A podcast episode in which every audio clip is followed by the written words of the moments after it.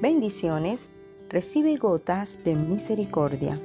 La de hoy se encuentra en el libro de los Salmos, capítulo 34, verso 19, y dice, Muchas son las aflicciones del justo, pero de todas ellas le librará Jehová. Este es uno de esos pasajes en los que se nos asegura que por más que vivamos rodeados de bienestar, siempre habrán aflicciones.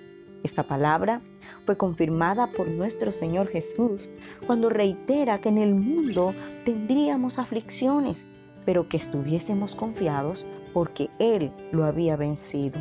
Es allí donde observamos que para crecer en nuestra fe se hacen necesarias las aflicciones. Por consiguiente, no podemos decir que somos victoriosos si no libramos grandes batallas. Para Dios no existen imposibles. No hay problema grande ni pequeño. Quienes estratificamos los conflictos somos nosotros, porque de acuerdo al tamaño de nuestra fe, así vemos nuestros gigantes. Es cierto que cada uno vive circunstancias diferentes y que lo que Dios toma en cuenta es nuestra capacidad de resistencia.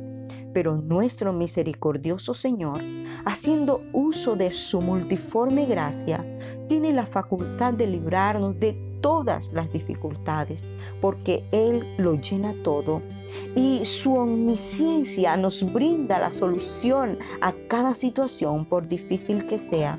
Por lo tanto, nuestra reacción frente a la aflicción no debe ser para cuestionar los designios de Dios, sino para entender que lo que Dios ha dicho se cumplirá y que nuestra mente lo que debe tener presente es que lo que Él ha dicho lo cumplirá sin importarle la magnitud de ese problema. Él te va a librar. Una vez más, decide creer, entrega todo en sus manos y descansa en su promesa. Que Dios te bendiga siempre.